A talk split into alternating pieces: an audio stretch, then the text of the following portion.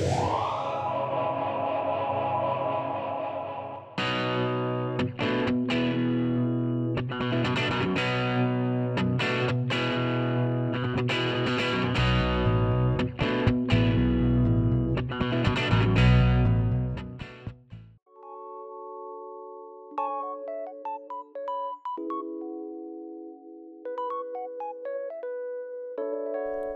Hola, ¿cómo están queridos amigos escuchas de Consejos Divinos?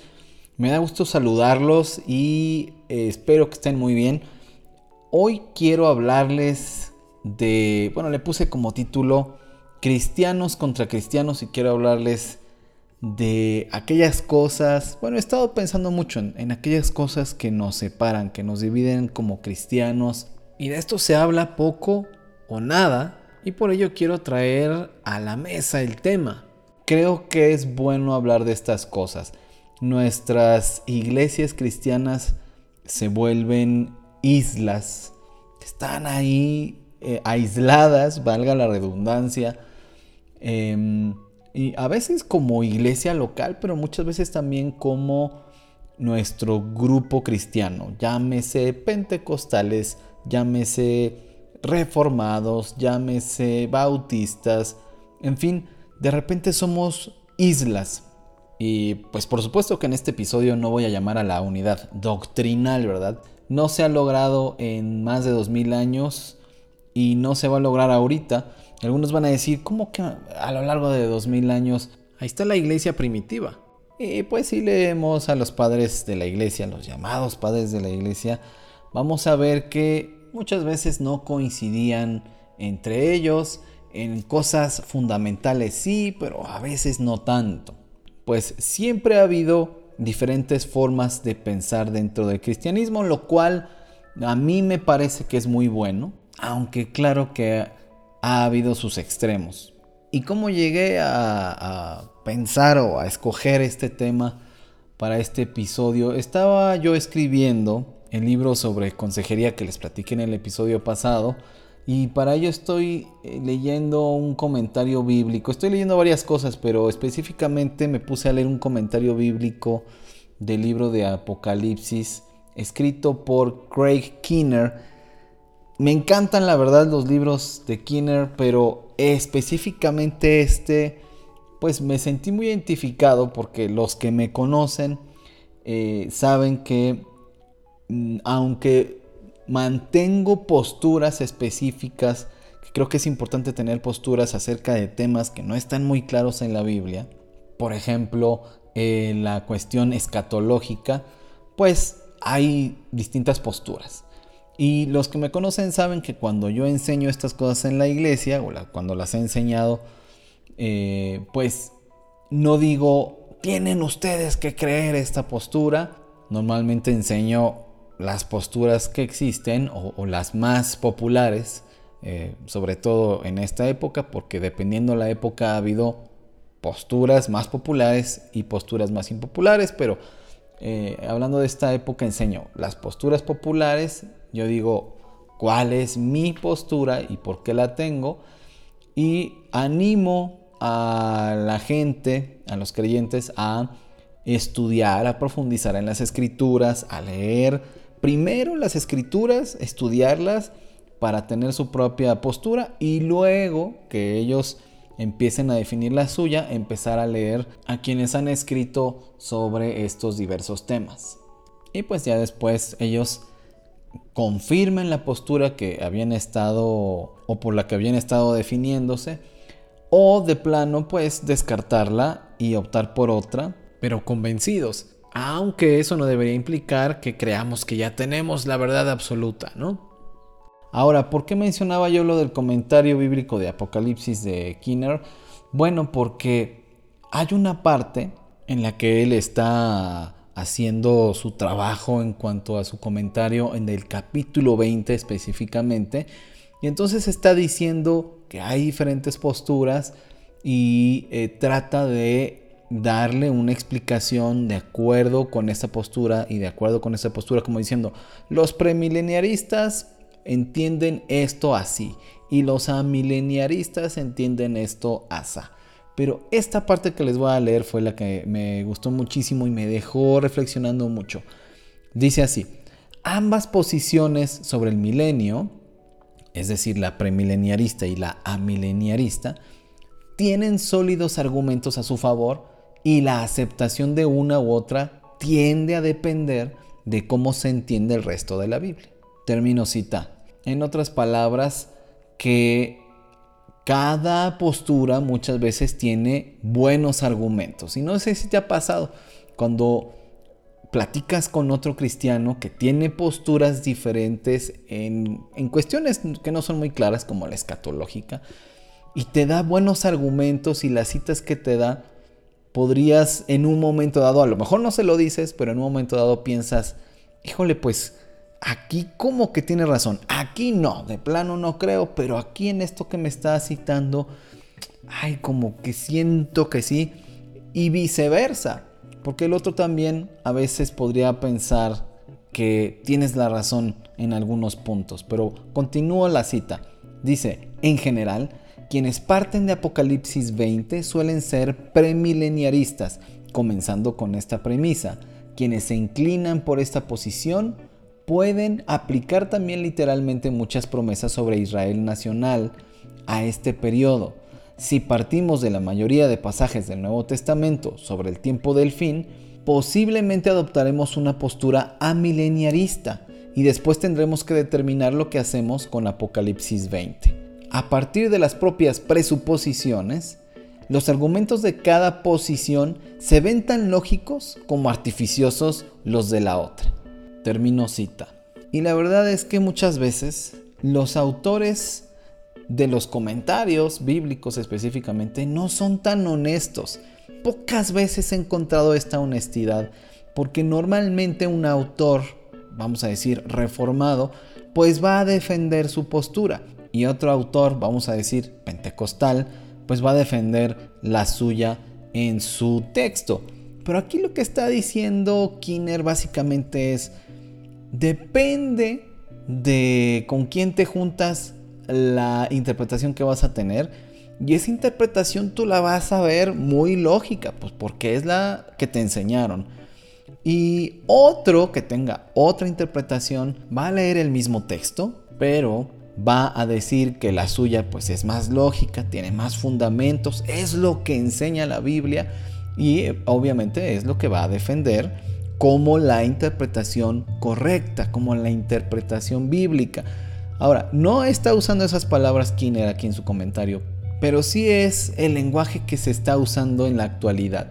Mi interpretación es la bíblica, por lo tanto tú estás mal, independientemente de la postura que se esté defendiendo. Y aquí es donde nos peleamos, donde nos separamos y más que eso nos dividimos y cada grupo dice, mi interpretación es la bíblica. Y esto me hace pasar a otro tema, el de la sana doctrina, que hoy todo mundo dice, mi doctrina es la sana. ¿Por qué? Pues porque mi interpretación es la bíblica, mi interpretación es la correcta. Y algo de honestidad intelectual, pero también honestidad espiritual que está haciendo aquí Kinner, es que él dice, yo lo que estoy intentando hacer es bueno, y no lo dice en la parte que cité, sino en otra, yo lo que estoy tratando de hacer aquí es ir a la Biblia, hacer un esfuerzo personal por interpretar uniendo los puntos. Aquí tengo un punto, aquí tengo otro punto, entonces trazo la línea que une a un punto con el otro. Y aquí encontré otro punto, entonces trazo la línea hacia ese otro punto. ¿no? Eso es básicamente lo que veo que está tratando de hacer Kinner aquí en este comentario, pero en general en su obra y eso a mí me parece de un valor extraordinario. Y a lo mejor me estoy metiendo en muchos aprietos y estoy metiendo en muchos aprietos a muchos porque yo sé que el anhelo de un pastor o de un grupo de pastores, de las personas encargadas de mantener su doctrina en su grupo, yo sé que su anhelo es pues que la gente esté expuesta lo menos posible a otras influencias, a otras perspectivas, a otras interpretaciones, porque lo que menos quieren pues es tener diversas interpretaciones en su propia iglesia. ¿no? Que imagínate que en tu propia iglesia pues haya premileniaristas, post-tribulacionistas, otro grupo de premileniaristas dispensacionalistas y que haya unos amileniaristas y en una de esas hasta unos postmileniaristas. Imagínate, eso sería realmente pues un relajo y cómo podría enseñar eh, el liderazgo, la mm, postura de ellos, ¿no? que en resumen sería la postura de la iglesia, pero cómo podrían enseñar ellos su postura si hay otros que defienden sus propias posturas. Realmente esto es, es interesante pensarlo. Ahora, cuando se trata de doctrinas no esenciales, no fundamentales, que tienen que ver con otros temas que no son específicamente los que conciernen a la salvación, al Evangelio, como los que dicen que Jesús no es Dios, por ejemplo, o como algunos grupos dicen que pues las obras salvan, y particularmente eh, grupos como el catolicismo o los pentecostales unicitarios, que el bautismo salva. Entonces hay que cuidar que estemos de acuerdo en lo fundamental y probablemente que en lo demás haya libertad, pero bueno, esto no pasa muchas veces en muchas iglesias. Si alguien recibe las herramientas hermenéuticas para su estudio bíblico, para la meditación de las escrituras que, que, haga por sí mismo, no se desviará ni será engañado por desviaciones como las de los mormones o las de los testigos de Jehová, o como adventistas que no comen cerdo o que guardan el sábado y guardan la ley en algunos aspectos. No hay ahí un énfasis en Cristo, sino en la persona, en la bondad de la persona, que se salva por guardar estas cosas y no por los méritos propios de Jesucristo que son suficientes para salvar a quien pone la fe en Él y en, lo, en su obra redentora. ¿Y cómo llega uno a estas conclusiones? Bueno, pues debería ser por el propio estudio de la palabra y no porque estamos repitiendo una enseñanza. A partir de ahí viene una serie de diferencias pues que pueden ser muy numerosas entre los grupos cristianos, pero aquí es donde hablo de las numerosas peleas entre cristianos en las redes sociales. Cómo dicen, cómo se citan la Biblia unos a otros y dicen, no, mire, es que aquí dice tal, y está citando el mismo texto de la Biblia que cita el otro que no está de acuerdo con él, pero ambos leen cosas diferentes. Y bueno, pues en muchas iglesias cristianas no se enseña, no se dan las claves eh, pues básicas para ayudar a cada creyente a que interprete por sí mismo la Biblia. En otras palabras, a que la estudie por sí mismo, pero bueno, tiene que haber ahí un trabajo de interpretación porque si estamos todos leyendo la Biblia, si Dios ha permitido que cada persona tenga una Biblia en su casa, pues debemos tener eh, pautas hermenéuticas comunes para que todos conozcamos al mismo Dios y recibamos el mismo Evangelio. Pero muchas de nuestras peleas entre cristianos surgen porque cuando leemos la Biblia entendemos cosas diferentes. ¿Por qué? Porque algunos usan un método de interpretación gramático histórico para entender lo que el autor inspirado quiso decir cuando escribió en sus circunstancias en su tiempo y a sus destinatarios y otros espiritualizan el texto porque al no tener esta información tratan de contextualizar el texto al lector actual al forzar el texto bíblico que diga algo que no está diciendo, pero sí lo dice quien lo está interpretando. Y también se ha popularizado un método de interpretación que es la crítica bíblica, que entre las muchas cosas que propone es que no hay un único significado, una única interpretación cuando nos acercamos al texto bíblico. Y esto significa que cada vez que leamos vamos a actualizar la interpretación. Y bueno, esto no implica desechar la interpretación anterior, sino enriquecerla. Y bueno, lo que pretendo hacer aquí no es dar una clase de hermenéutica, sino que reconozcamos que nuestras interpretaciones son resultado de algo.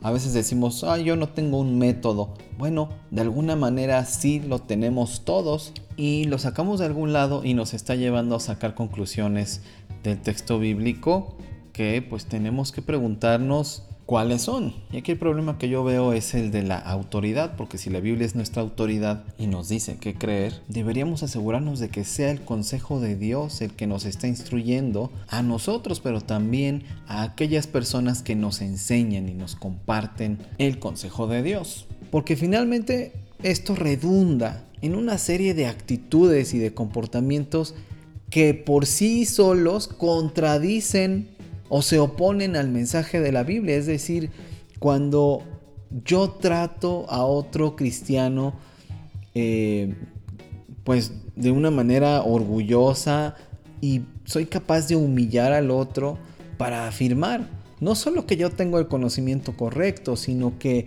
yo sí soy dirigido por el Espíritu Santo, que yo sí soy iluminado por el Espíritu Santo para entender correctamente lo que dice la palabra y el otro no. Finalmente, muchas veces se trata de respuestas carnales. No estamos manifestando una vivencia del Evangelio, sino que estamos en una guerra de conocimiento, de interpretaciones, una guerra de orgullo. Y ahí es donde yo no puedo entender. No estoy diciendo, pues no peleemos, no discutamos, no hablemos de nuestras convicciones, de nuestras interpretaciones, de nuestras posturas. Mantengamos la paz y el amor y tolerémonos. No, no estoy diciendo eso. Yo creo que yo he crecido muchísimo teniendo conversaciones con cristianos que no piensan exactamente igual que yo. Insisto, no en las cuestiones fundamentales del Evangelio, pero ha sido muy rico para mí escucharlos y tener conversaciones con ellos. Eh, no para pelear, y he profundizado mi estudio personal de la palabra, no para pelear, no para decir, mira, te voy a ganar porque yo tengo la razón, sino para yo entender mejor eh, la postura que he decidido tener. Pero yo creo que aquí el punto no es que tu postura derive de una imposición de lo que alguien más cree al respecto, sino que pienso que nuestras eh, convicciones deben ser el fruto de haber profundizado en nuestro conocimiento de Dios. Ni siquiera estoy diciendo profundizar en nuestro conocimiento de la Biblia, porque la Biblia yo la entiendo como un medio para conocer a Dios, para conocer al Padre, para conocer al Hijo, para conocer al Espíritu Santo. Ahora, pues podrá no decir mucho o, estará limitada, porque finalmente es un libro, ¿no? La Biblia, pero es un medio para conocer a Dios, para relacionarme con Dios, para conocer su consejo y saber qué dice Dios de Él, qué dice Dios de mí, qué dice Dios sobre el bien, sobre el mal, sobre la vida, sobre la muerte, sobre el pecado, sobre la justicia.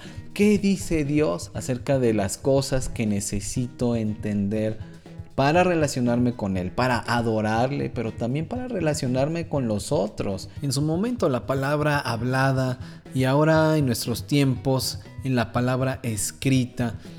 Dios comunica, nos comunica quién es Él, nos comunica su voluntad.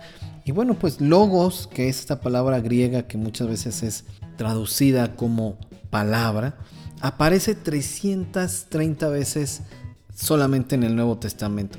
Eh, y se refiere tanto a las escrituras como a la verdad que es testificada, que es proclamada, que es predicada. Y por supuesto que también se refiere a Jesús como la encarnación de la sabiduría de Dios, del carácter de Dios, de la voluntad de Dios, de Dios. Y por eso es imagen de Dios. Y creo firmemente que esa búsqueda eh, de conocer a Dios y de relacionarme con Él en los términos de Dios va generando una doctrina y no estoy diciendo que hay que dejarlo al azar, de mira, tú hazlo así y ya tú vas armando tu doctrina. No, estamos tan afanados en imponer nuestras interpretaciones de la Biblia, nuestras ideas, eh, que nosotros mismos imponemos a nuestra lectura de la Biblia y terminamos imponiéndoselas a otros. Y desde que empiezan a leer la Biblia ya les vamos diciendo esto es lo que tienes que entender cuando lees. Esto es lo que tienes que creer, saber. Y no estoy diciendo que esto pasa únicamente cuando estamos enseñando doctrinas equivocadas. Esto puede pasar en cualquier momento. Hagan el experimento de preguntarle a un nuevo creyente, oye, ¿qué entiendes de lo que estás leyendo? Y se van a sorprender de sus respuestas. Aquí el problema es que cuando imponemos lo que nosotros creemos, estamos adoctrinando. Estamos diciéndole a la gente que repita lo que nosotros creemos. Y entonces la gente va a defender, independientemente del contenido, lo que se le ha impuesto y lo va a defender de una manera irracional, porque únicamente está repitiendo lo que se le dijo. No ha pasado por un proceso de conocer por sí mismo a Dios y muchas veces de entender por sí mismo el Evangelio. Y esto lo vemos en consejería. Cuando las personas piden consejería porque hay una gran incongruencia entre lo que saben en sus cabezas y lo que viven entonces ellos no pueden conectar las verdades del Evangelio porque solo las están repitiendo y no pueden vivirlas porque solo las están repitiendo, no las han comprendido. Y por eso cuando comparten el Evangelio a otras personas, que pues la mayoría tiene una creencia ya o una religión, pues lo que estén haciendo no sea hablar de Jesús y mostrar a Jesús, y modelar a Jesús, sino lo que estén haciendo es atacar una creencia con un adoctrinamiento y finalmente es la defensa de su propio sistema doctrinal. La persona no quiere que la persona que está escuchando busque a Jesús y se convierta de sus pecados a Dios, sino que esa persona sea de su sistema doctrinal y de su confesión y de su denominación y que vaya a su propia iglesia. Pues lo cual no es que esté mal, sino que el adoctrinamiento que recibimos nos enseña que si no están con nosotros, están contra nosotros. Lo que deberíamos proveerles principalmente y sobre todo desde un inicio son las claves de interpretación, las claves hermenéuticas para que ellos mismos vayan construyendo la teología, porque contamos con la guía, con la dirección del Espíritu Santo y esto es algo que muchas veces se deja de lado. Nosotros queremos hacer la obra del Espíritu Santo en la vida de la gente. Recordemos, el Espíritu Santo revela, el Espíritu Santo da contrición, produce arrepentimiento en el creyente y claro, ahí tiene que estar la iglesia local para orientar este proceso, para acompañarlo. Y claro, enseñar, animar, corregir, exhortar y todo con base en el consejo de Dios. Y seguramente estás eh, recordando ahorita 2 de Timoteo 3, 15 y 16, yo también. Y después podemos acercarlos a nuestros libros de teología, y ya sea reformada o ya sea pentecostal o ya sea bautista, en fin, podemos acercarlos y vamos a, irles ayudando a que den forma a todo ese cúmulo de información que van construyendo, que van generando, el resultado yo lo veo como providencial, precisamente, porque en tanto hacemos lo que nos corresponde como iglesia, el Espíritu hace lo suyo. Y yo creo y he visto que estamos enfrentados cristianos contra cristianos por el adoctrinamiento, por cómo se ha llevado a cabo esto, no tanto por las doctrinas, sino por la manera en la que las hemos recibido y se nos ha enviado a defender estas doctrinas en vez de ser enviados a ser discípulos de Jesús y a cumplir la misión, continuar la misión de Jesús en el mundo. Y en cambio, pues la carnalidad alimentada por el adoctrinamiento, pues es una mala combinación. Y adoctrinamiento va a producir más adoctrinamiento, no va a producir más evangelio. Y ahí sí, hablando de unidad de la iglesia, la unidad no va a ser porque todos pensemos exactamente igual en todo, sino que la unidad va a ser en la medida en la que busquemos ser uno con Cristo realmente. Y para terminar unas preguntitas, ¿cuál es nuestro énfasis al leer las escrituras? ¿Qué guía nuestra lectura? A algunos, el orgullo, es decir, encontrar el sentido oculto quizá el más rebuscado, o mostrar que se sabe más que los demás. A otros los guía su agenda personal, lo que quiere que los otros hagan. Y a otros mantener la tradición, que la gente continúe con cómo han sido las cosas, con cómo se ha pensado desde siempre. Y no es que esté en contra de la tradición, sino de escudarnos detrás de ella para que no haya examinación y mucho menos autocrítica. ¿Qué pienso que debería guiar nuestra interpretación?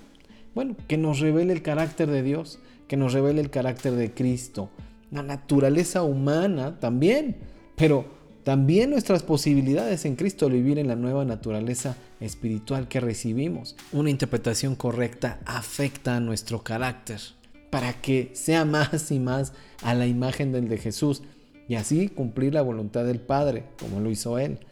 Hay que utilizar las herramientas hermenéuticas como el medio para ello. Evitemos volvernos bibliocentristas, haciendo de la Biblia nuestro Dios.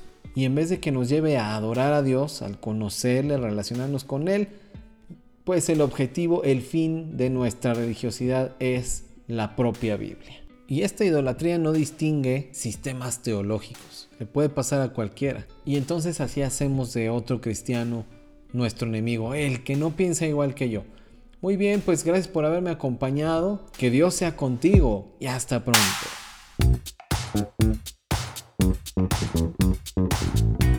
Consejos Divinos necesita tu apoyo.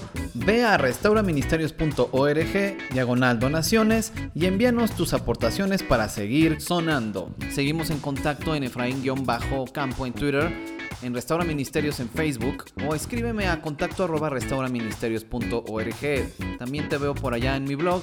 Eso es todo en esta ocasión. Hasta la próxima y recuerda, seamos siempre y en todo el brazo extendido de Dios.